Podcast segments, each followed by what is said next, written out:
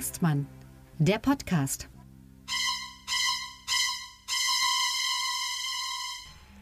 Ich grüße alle da draußen, die sich für knallharte politische Analyse im Podcast interessieren. Wenn ihr so seid, dann hört lieber Lage der Nation. Hier ist Lucke und Hengstmann, der Politik-Podcast mit Augenzwinkern und am zwinkernden Auge in Berlin. Tilman Lucke, grüß dich, Tilman. Grüß dich, Sebastian. Und ich begrüße Sebastian Hengstmann aus Magdeburg.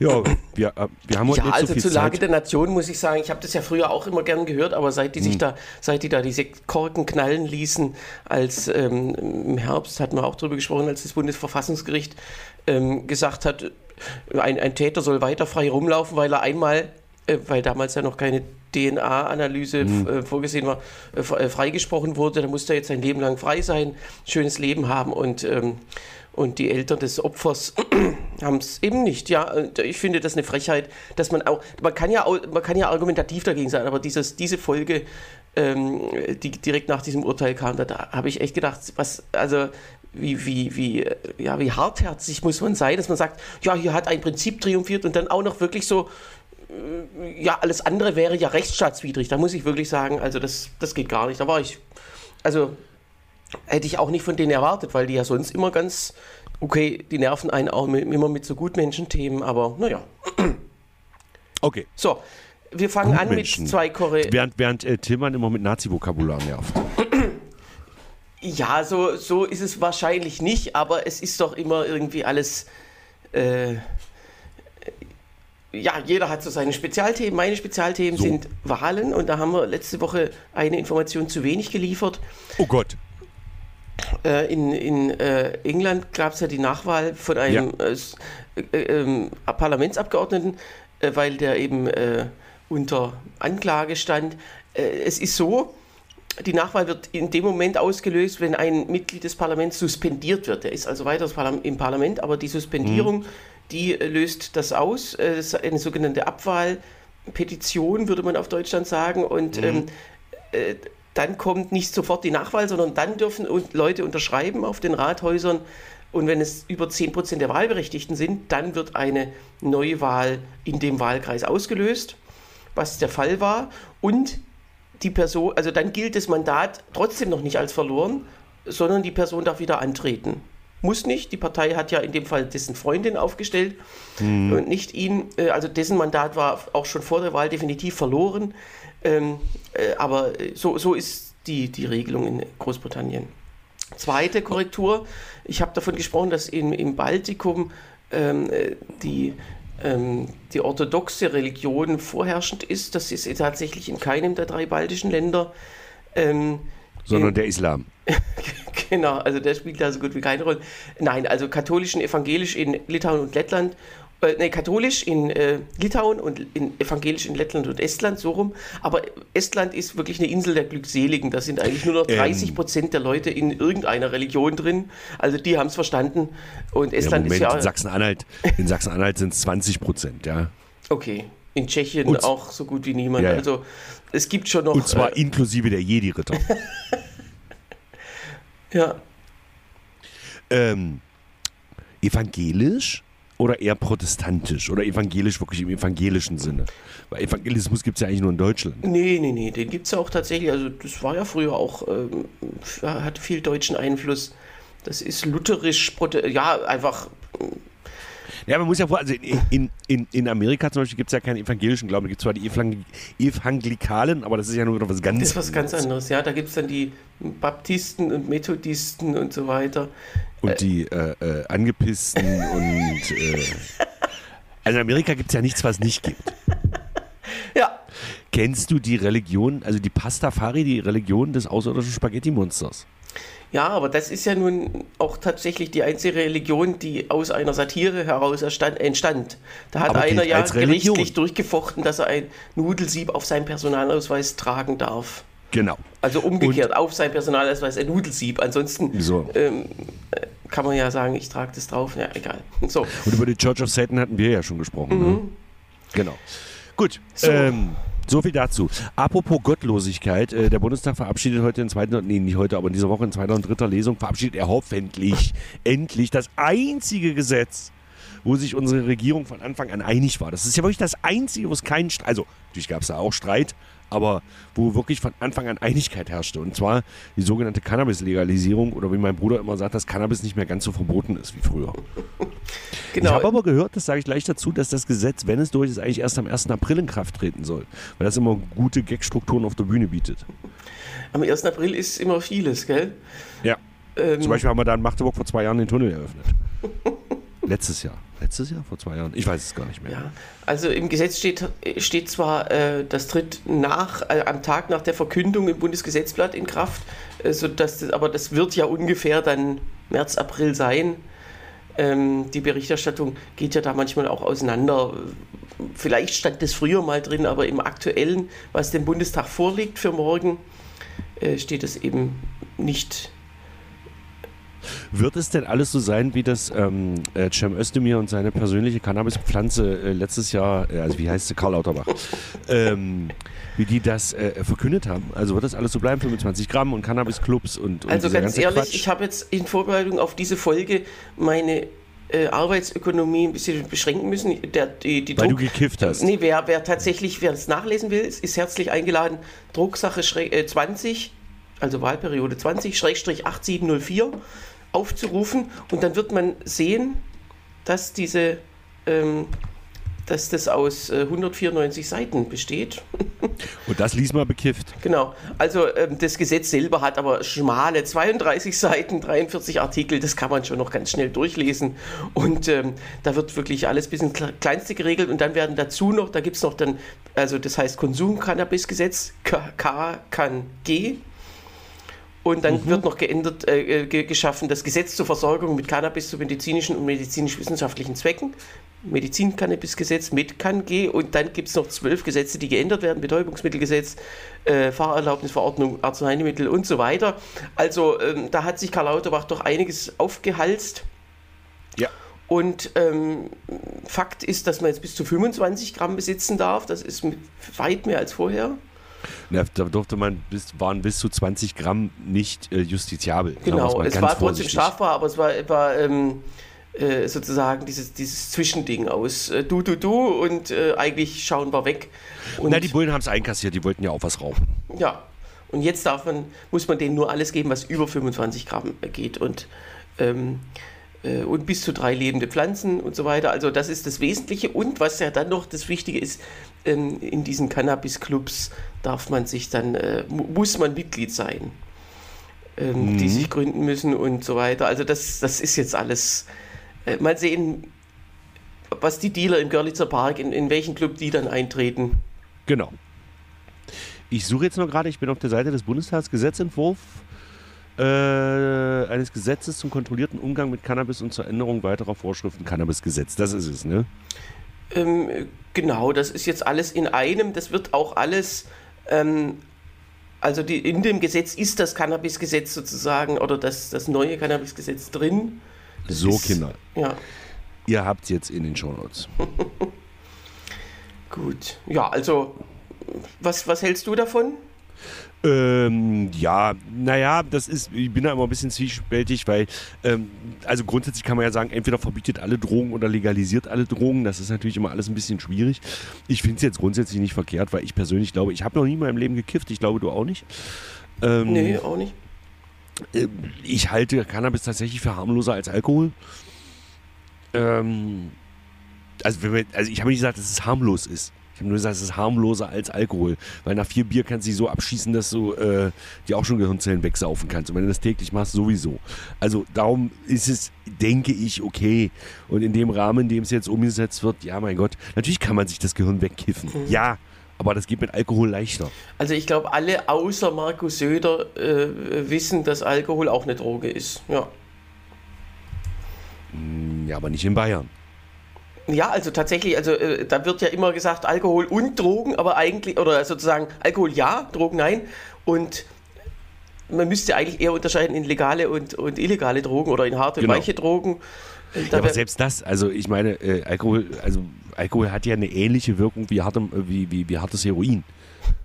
ja, also deswegen, ähm, äh, die Fachleute sind sich schon einig, dass Alkohol ähm, natürlich äh, insgesamt gesellschaftlich natürlich ein größeres Problem ist, deswegen, weil äh, ja, weil es halt Tradition ist, Brauchtumspflege. Genau. Genau. Und, äh, ja, und das Problem ist, ich habe das mal erlebt, ähm, da war ich mit meiner Tochter, die hat, äh, bis sie zwei war, hatte die große, große äh, bronchiale Probleme. Es ging, aber die hat halt sehr viele Infekte gehabt. Und dann waren wir mal bei einem, bei einem, ähm, hier bei so einem Hals-Nasen- und der schrieb noch so ein Rezept für einen Hustensaft auf, den wir mal ausprobieren sollten. Und unten war eine Apotheke, also fuhren wir runter in die Apotheke. Und dann guckte die Apothekerin mich an und sagte, für wen ist das für das Kind? Ja, hat mir Doktor so und so oben aufgeschrieben, verkaufe ich ihn nicht. Wieso, da ist Alkohol drin. Was? Aber der, hat mir, der Arzt hat mir das aufgeschrieben. Also jetzt geben Sie mir so. Und dann habe ich die Kinderärzte nochmal gefragt und die guckte mich an, ist die bescheuert? Äh, in jedem Apfelsaft ist Alkohol drin. Ja, das sowieso. Also dieses ähm, alkoholfrei gilt ja ein Getränk unter 0,5 ähm, Prozent. Genau. Weil eben, wenn ein Apfelsaft ganz beginnt zu gären oder wenn ein Apfel einfach nur rumliegt. Ja, ja. Selbst da ist dann schon irgendwann Alkohol drin. Und ähm, ja, so ist das halt.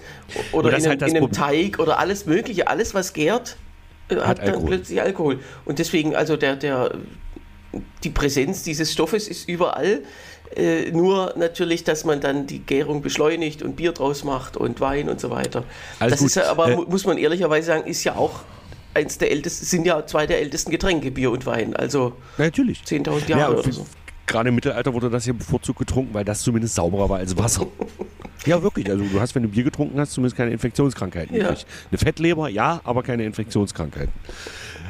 Ähm, also um nochmal zu können, ich bin durchaus dafür, die sollen das endlich umsetzen. Mein Gott, ähm, also ich habe ähm, in diesem halblegalen Zustand nie gekifft und ich werde wahrscheinlich auch nicht kiffen, wenn, und ich, ich, konsumiere ja sonst jegliche Form von legalen Drogen. Ich rauche nicht viel, aber also maximal so zwei, drei Feuerzeuge am Tag und ähm, trinke halt auch gerne mal eine schöne Flasche Bier. Mhm. Oder zwei. So eine Magnumflasche. Ja. Ja. Also, was ich tatsächlich mache, und das haben wir uns ganz gut angewöhnt, das funktioniert auch ganz gut, ich versuche das nicht in Gegenwart meiner Kinder zu machen. Ähm, und auch nicht morgens, weil Aber ich ja da mein. Dann schickst sie halt zum Bier holen und trinkst währenddessen. Genau. Ja. Ich habe neulich mal Zigaretten gekauft im Beisein meines Sohnes. Ich habe noch nie so einen enttäuschten Blick gesehen. ja, also legalisiert es, mein Gott. Und dann ist aber auch gut, oder Der hatte immer gedacht, du hast nur ein ganz streng riechendes Deo. Genau. Nein, also ich glaube nicht, dass mein Sohn jemals schon das gerochen hat. Also er kam nachts nochmal raus oder so, keine Ahnung. Aber ähm, nein, aber bist du dann für weitergehende Legalisierung? Also Kokain zum Beispiel oder? Nee, also ja, also äh, diese weichen Drogen und Cannabis fällt ja auf jeden Fall darunter. Da muss man wirklich sagen, da macht sich die Justiz einfach viel zu viel äh, äh Gedanken drum oder viel zu viel Mühe. Jetzt gibt es aber Leute, und das ist ja auch nicht von der Hand zu weisen, die sagen, die Justiz wird gar nicht entlastet. Siehe 38 Seiten Gesetz und alle äh, Strafvorschriften. Also das bleibt ja alles erhalten an, an äh, Strafvolumen oder Straf, also Gesetzesvolumen wird, bleibt ja alles also, erhalten, wird sogar noch mehr. Also sprich, Dealen ist ja sowieso verboten. Mhm. Und du musst halt dann Mitglied in einem Cannabis-Club sein. Das heißt, es müssen sich Leute zusammentun, die das Zeug anbauen. Ja, und die Cannabis-Clubs werden wahrscheinlich auch muss man vielleicht sogar hoffen, äh, engmaschiger überwacht als jetzt irgendwie die restlichen Vereine Deutschlands. Ich weiß ich gar nicht, gibt's, äh, es gibt, gibt wahrscheinlich kein zentrales Vereinsregister, sondern nur so landesweise. Ähm, aber wie viele Vereine davon überhaupt noch existieren, das, das hat der Staat ja auch nicht auf dem Schirm. Also angenommen, Richtig. man muss ja sieben Leute sein, um einen Verein zu gründen und unter drei Mitgliedern äh, wird man von Rechts wegen aufgelöst. Aber das also ich kann mir schon vorstellen, dass ähm, dass irgendjemand noch Vorsitzender von so einem Verein ist, wo, wo er alle rausgeekelt hat. Äh, Sarah Wagenknecht könnte das ja auch blühen. Genau. Ähm, und, äh, und, trotzdem existiert er noch. Also ich glaube, ähm, auch da muss, muss wer auch immer, das Ordnungsamt oder wer auch immer, dann ähm, viel, viel mehr kontrollieren. Und die Kontrolltätigkeit des Staates ist ja, das wissen wir ja auch, ist ja auch ein Grund, warum, äh, warum die Bürokratie so, so überbordend ist, weil der Staat den Bürgern nicht die kleinste Kleinigkeit selber zutraut. Genau. Naja, weil äh, Deutschland immer davon ausgeht, was könnte schiefgehen. Mhm. Wer könnte das Gesetz missbrauchen? Und dagegen ja, müssen wir was machen. Das, das, kann man ja alles denken, aber dann müsste doch Deutschland so perfekt funktionieren, dass Gesetze nicht umgangen werden was sie aber in großer Zahl werden. Also das ist doch absurd, dass der Staat denkt, wir, wir, wir prä machen Prävention gegen Umgehung, indem wir die Gesetze so kompliziert machen, dass sie alle frustrieren und trotzdem findet einer noch einen Weg dran vorbei und das ist dann halt so. Das wird dann genau. jahrelang nicht bekämpft. Also weißt du, wenn, man's wenn man sich schon für perfekt hält, dann sollte man auch perfekt sein. Ja gut, aber wie sagte, wie sagte die große deutsche Gegenwartsphilosophin Angela Merkel mal, wenn man Gesetze zu hart macht, äh, äh, erschwert man ja sich daran zu halten. Das ist ja sozusagen die Taktik vieler Politiker deswegen. Ja, keine Ahnung. Setzt das um. Ja, ich bin auch dagegen. Kokain bin ich mir nicht ganz so sicher, weil das ja wahrscheinlich körperlich auch nicht Ja. so abhängig macht. Aber es kann natürlich auch ganz schön was anrichten. Äh, bei der Legalisierung von Heroin, also, also jegliche Form von Morphium, Opiaten, sehr vorsichtig. Aber grundsätzlich bin ich natürlich für die Legalisierung von Cannabis, auch wenn ich es selber nicht benutze. Schon allein, weil es da eine Droge auf dem Markt gibt, die ich wirklich nicht konsumiere. Wobei ich muss ja auch mal dazu sagen, was Alkohol betrifft, ich habe mir tatsächlich, festgestellt, äh, dass ich tatsächlich nur noch Bier zu mir nehme. Ich trinke keinerlei Schnäpse, Weine, sonst irgendwas mehr. Und warum?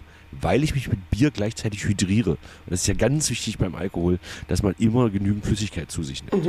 Also wenn man viel Wein trinkt, trinkt nebenbei auch viel Wasser. Wer viel Wasser trinkt, wacht morgens nicht mit dem Kater auf. Ja, stimmt. Weil die, der Mensch, Leute, das, das wird hier noch zum Tippgeber-Podcast für Genau. Also ihr Räusche. könnt saufen, was ihr wollt, solange ihr Wasser trinkt. Nein, das ist natürlich auch Quatsch. Geht Nächster Gast in unserem Podcast ist übrigens Julia Reuschenbach. Wer ist das? Nein, also ist eine Wer ist das? Politikwissenschaftlerin, die ständig Ah. überall zu Gast ist. Deswegen war jetzt so, nur ein kleiner, sehr schmaler Wortwitz. Okay. Ja, Ja. ab- aber ähm, also wie gesagt, äh, äh, gut gemeint und wir wissen bei der Ampelkoalition, das deckt sich immer mit gut gemacht. Ja. Äh, übrigens, äh, ich habe gestern Abend durch Zufall, fällt mir gerade ein, wegen Ampelkoalition, da machte Christian Ehring einen sehr guten Gag bei Extra 3, indem er sagte, äh, die, unsere Ampelkoalition bringt so Sachen wie feministische Außenpolitik, Gendern und so weiter. Es ging um die Bauern und meinte, das kennt man halt auf dem Land nicht. Ampel. Fand ich sehr lustig.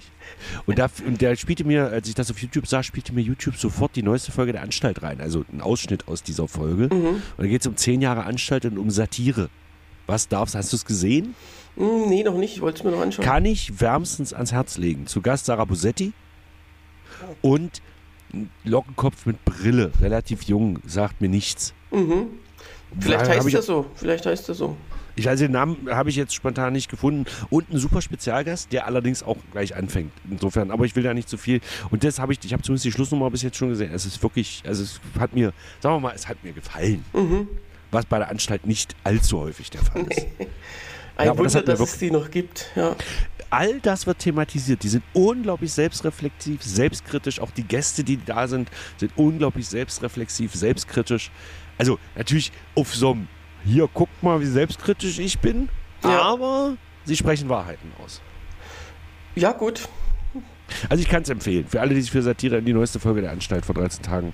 Mhm. Ähm, ist gut, hat mir, hat mir tatsächlich gefallen. Ich würde noch ein Ich- kleines Thema ansprechen. Ja. Ähm, äh, wir hatten, äh, oder äh, es kam jetzt die Meldung, es gibt ein neues US-Präsidenten-Ranking. Und da wir in diesem Jahr ja auch wieder ein Wahljahr haben in den USA, ist es vielleicht ganz interessant, sich mal äh, zu erinnern. Also alle 46 US-Präsidenten. alle 45. Also es ist zwar der 46. Joe Biden, aber er, äh, es gibt Sind, ja es nur waren ja nur 45 45 Präsidenten. du hast 45 völlig recht. Personen. Genau. Und äh, das kommt ja, äh, alle, alle paar Stunden kommt ja ein neues Ranking raus. Äh, Presidential Greatness Project Expert Warte ganz kurz, Survey heißt Der war es. zweimal Cleveland, ne? Mhm. Und der war der wievielte und wievielte? Ähm, ich glaube der 23. und 25. bin mir Genau. aber gerade nicht sicher. Genau. Äh, und das wird, könnte ja Donald Trump jetzt auch so gehen. Dass er quasi der 45. und 47. wird. Ja, das, äh, ja. Da, dann sind aber trotzdem beide Amtszeiten weg, ne? Wenn er das Gesetz nicht noch ändert. Ja, genau. Also man darf, äh, das ist anders als in anderen Ländern oder in, in Deutschland ist ja nur die unmittelbare Wiederwahl verboten vom Bundespräsidenten. Das heißt, jetzt jemand wie Horst Köhler, der dürfte nochmal antreten. Gut. Ähm, oder Richard von Weizsäcker, wenn er noch leben Der ist würde. aber tot. Genau, also so. Äh, und in den USA, da, da gilt es quasi so eine Amtszeit fürs ganze Leben als verbraucht, wenn man die einmal. Da gilt ja seltsamerweise, man darf ja in einem Spezialfall sogar bis zu zehn Jahre amtieren, und zwar in welchem? Wenn man übernommen hat als Vizepräsident, genau. Genau, und zwar in der zweiten Halbzeit. Also äh, wer in der ersten Halbzeit als Vizepräsident übernimmt, der darf dann nur weniger als acht Jahre ähm, dran sein. Genau. So, ähm, das hat man eingeführt in den 50er Jahren, also nachdem man gesagt, äh, also Roosevelt war ja der Einzige, der sich an diese zwei Amtszeitenregel, die ja von Washington persönlich eingeführt wurde, also mehr oder weniger freiwillig, äh, nicht gehalten hat. Aber bei dem war es halt so, dass gerade Zweiter Weltkrieg war. Ja, also in den USA noch nicht 1940, aber, aber er hat halt gesagt, ich will es einfach nochmal machen und ähm, war ja, stellte sich ja für die Welt dann hinterher auch als ganz gut raus, dass er gewann genau. und nicht die Leute, die dachten, es geht uns alles nichts an. So, genau. Ähm, aber wer immer zuverlässig auf allen Rankings ähm, quasi Platz 1, mindestens Platz 1 oder 2 belegt, das ist natürlich George Washington ja, der, der ist sozusagen meistens der zweite. Also dann Abraham Lincoln. Genau, das, das sind so die beiden und FDR. Äh, also Franklin D. Roosevelt. Genau, ist meistens auch noch oben drin. Theodore Roosevelt, Jefferson, äh, das sind so die ganz weit oben Kennedy? stehen. Kennedy ist jetzt in diesem aktuellen auf Platz 10. Okay, echt, ja? Noch hinter Johnson und Eisenhower und äh, Obama ist auf Platz 7 und Joe Biden auf Platz 14. Also dazu muss man sagen, das ist, äh, ist jetzt nicht das Volk, sonst wäre Joe Biden auf Platz 100.000. Ähm, warum auch immer, aber es, es geht wirklich tatsächlich um Historiker, ähm, Politikwissenschaftler, die also die auch, ganz konkret sich ein bisschen mit damit befasst haben, was die Einzelnen geleistet haben. Von manchen Präsidenten ist die Leistung natürlich schwer zu messen. Wir erinnern uns an äh, William Harrison, hm. der genau 31 Tage im Amt war, weil er sich und auf davon seiner, aber todkrank. Genau, weil er sich auf seiner Amtseinführung, das war am 4. Äh, März 1841, das war wohl ein harter Winter, ähm, äh, der hat auch eine sehr lange, die, die, bisher längste Rede gehalten zu seiner Amtseinführung und die war ein bisschen zu lang und er kriegte dann Lungenentzündung und tschüss. Ähm, ich weiß nicht, wie man so eine Leistung dann messen kann. Ähm, auf welchem Platz ist äh, Donald Trump? Rat mal. Auf dem letzten tatsächlich? Ja. ja. ja gut, noch, hinter, noch hinter dem, also bevor, bevor Donald Trump existierte, war immer äh, ähm, James Buchanan äh, auf dem letzten Platz. Den kennt heute keiner mehr, aber in den USA kennt man den noch, weil derjenige, das ist der unmittelbare Vorgänger von Lincoln und der Grund, oder einer der tausend Gründe, warum der Bürgerkrieg anfing. Hm. Und der vorletzte war immer oder ist immer äh, Andrew Johnson, Lincolns Nachfolger. Äh, der, der war auch nur eine Amtszeit, Der erste ne? Präsident mit, dem, mit einem Impeachment, das er nur durch einen harten Klüngel äh, quasi umgehen konnte, mit einer Stimme dann im Senat freigesprochen, einer Stimme zu wenig sozusagen. Aber ja, dazwischen dann alle anderen, die kennt heute auch keine Sau mehr. Und ich weiß nicht, sowas gibt es ja in Deutschland nicht, so ein Bundeskanzler-Ranking. Äh, können wir doch mal machen. Können wir mal machen. Ja, Platz 1. Ja, ich würde schon sagen Willy Brandt, oder? Naja, da muss man natürlich fragen, also wonach wird es gemessen? Ähm, an politischem Einfluss, Nachwirkungen mhm. an, also nicht jetzt Übereinstimmung der politischen Positionen. Sondern nee, das darf es ja sowieso nicht sein. Genau, ja. genau. Also was hat er wirklich für Deutschland geleistet und was hat, äh, was hat er wirklich gemacht? Also, äh, also wie hat er Deutschland im positivsten Sinne vorangebracht? Ja, Willy Brandt oder Konrad Adenauer, ne? Also Adenauer ist natürlich, der, der hat die Bundesrepublik aufgebaut. Aufgebaut und äh, das war natürlich alles auch sein Projekt. Die Hauptstadt hat er sich quasi direkt vor die Haustür gelegt. Und es gab ja so eine Szene, es gibt, vor ein paar Jahren kam ein, schöner, ein schönes Biopic äh, raus, glaube ich, von der ARD über Adenauer, wo dann ähm, wo, wo, richtig gezeigt wird, wie intrigant er auch ist. Und es gab eine, also nach der gewonnenen Bundestagswahl, es gab damals ja noch keine Kanzlerkandidaten, sondern mhm. die CDU, die damals ja auch noch nicht eine Partei war, sondern ähm, Landesverbände hatte oder sozusagen Besatzungszonen weit organisiert war und erst ein Jahr später dann als gesamtdeutsche Partei sich gründete. Und äh, das heißt, es war nicht klar, wer jetzt, was jetzt daraus folgt, dass man, dass man vor der SPD, also man lag ja auch nur knapp vor der SPD, aber man hatte den Regierungsauftrag und die, die anderen rechten Mitte-Rechtsparteien haben dann die Mehrheit gesichert. Wer und hat den eigentlich erteilt? Es gab ja damals noch keinen Bundespräsidenten. Eben, eben nicht, also das war alles unklar. Und dann, hm. was machte, da, also es war Mitte August oder Ende August, Konrad Adenauer lud einfach zu sich nach Röndorf ein. Äh, wobei ich weiß gar nicht, äh, seine Frau war ja schon tot, also wer bereitet dann die ganzen Häppchen vor? Also irgendwie hat es geklappt. Ähm, Wen lud er ein? Alle? Na, alle, alle wichtigen CDUler. Ähm, also nur die CDU, ja, gut. Genau. Also jetzt nicht die ganze Fraktion, aber schon die, die was zu sagen hatten. Und sein guter Freund Hermann Pünder, der ähm, sein Nachfolger als Kölner Oberbürgermeister war und auch so, ja, einfach so ein Wasserträger. Mhm. Ähm, und der sa hinter eine Ansprache und sagte, wir danken unserem freundlichen Gastgeber Konrad Adenauer und hiermit schlage ich ihn gleichzeitig als Bundeskanzler vor. Also das hatte miteinander gar nichts zu tun und plötzlich mussten alle applaudieren und also so lief das, so wurde Konrad Adenauer. So ähnlich wie Frank-Walter Steinmeier nach der verlorenen Wahl 2009 äh, ja, der hat immerhin, Fraktionsvorsitzender Der hat immerhin die Dreistigkeit nicht verschleiert, das einfach selber zu sagen. Ich übernehme Verantwortung für das schlechte Wahlergebnis und leite jetzt die sehr geschrumpfte Fraktion durch mich, durch mich sehr geschrumpfte Fraktion. Ja, so nach Motto, ich, ich kann mich ja jetzt hier nicht verpissen, nachdem ich so viel Scheiße gebaut ja, habe. Aber ich finde, also Hermann Pünder, äh, das ist wirklich so der Aber wir sind uns einig, äh, Adenauer oder ja. Brandt. Naja, also jetzt aus heutiger Sicht muss man ganz klar sagen, also die, die Westbindung, die Europa-Integration, äh, das sind Sachen, die man, die ja heute noch nachwirken und die heute wichtiger sind denn je.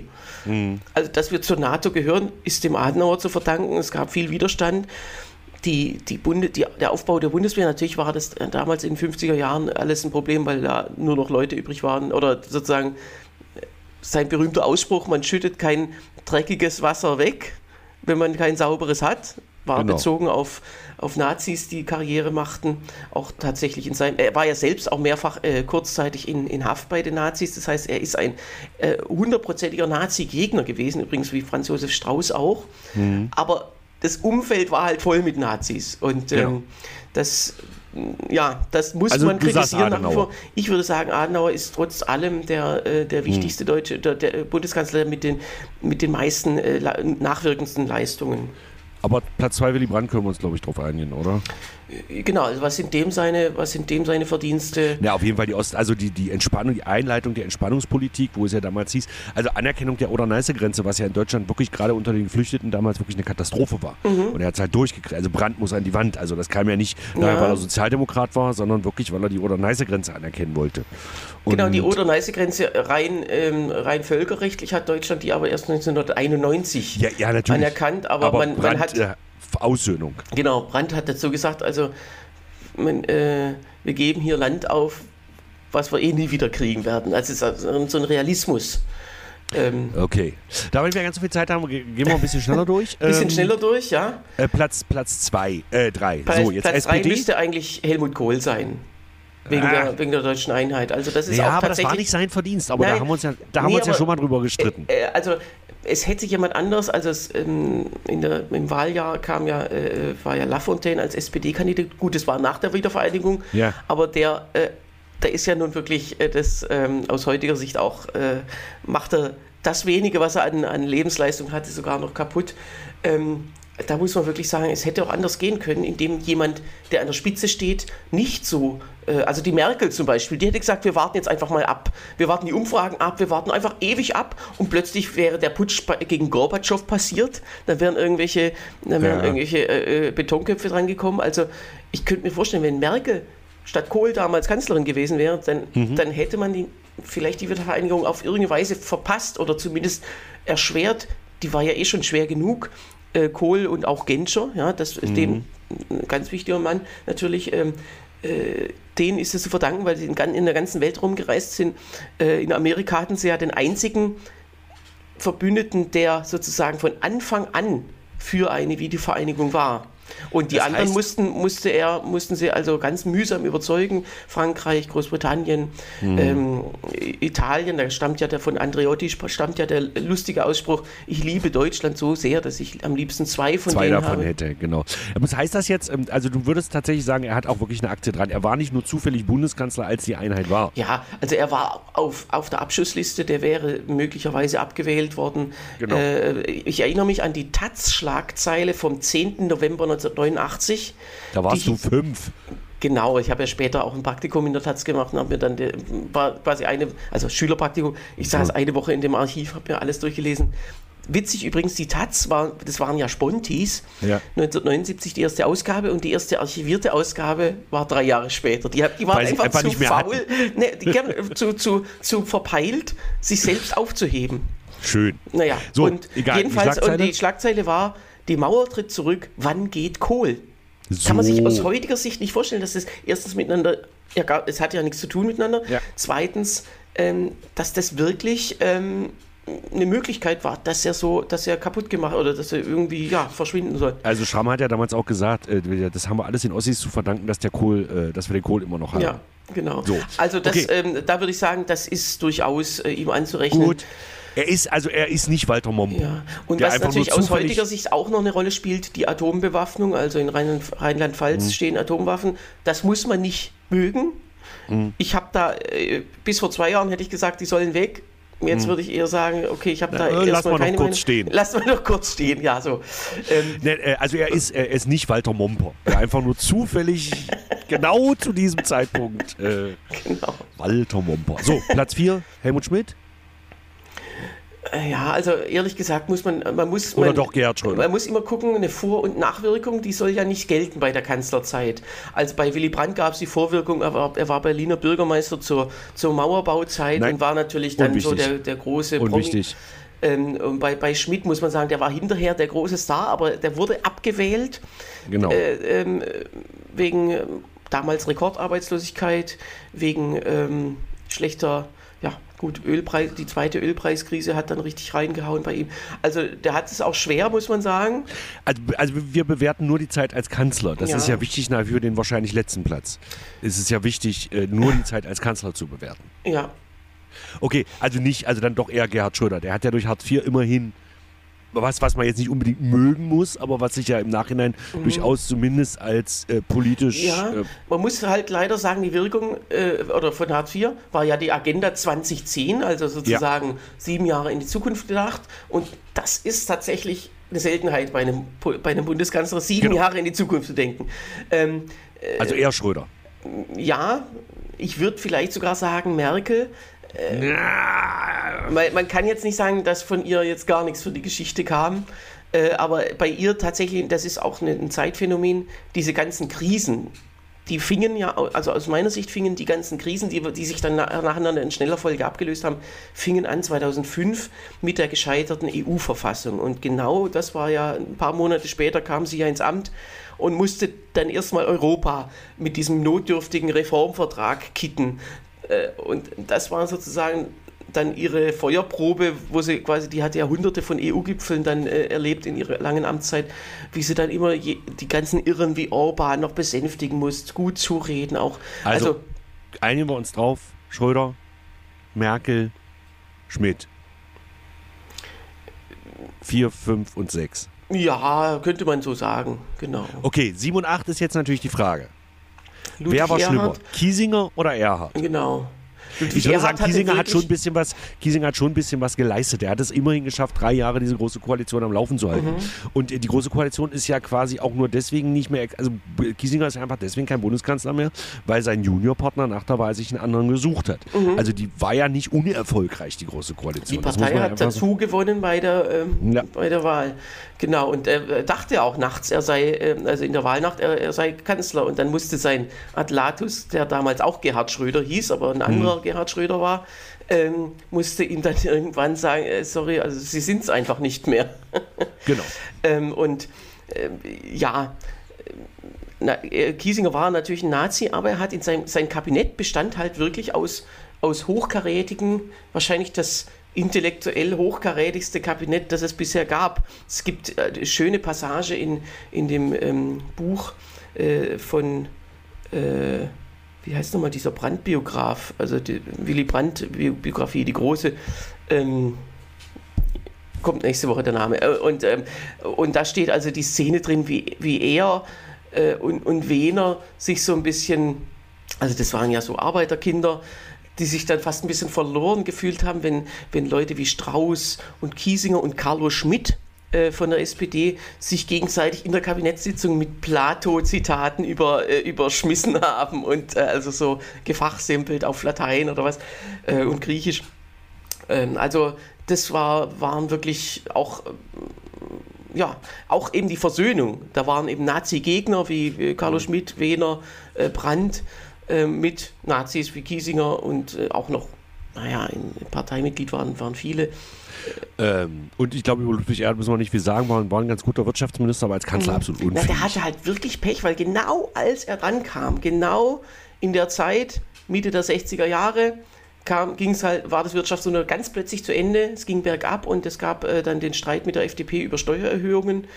Und das war der Partei so wichtig, dass sie dann ähm, den, ja, den Kanzler quasi verlassen hat. Minderheitsregierung, äh, Rücktritt, große Koalition.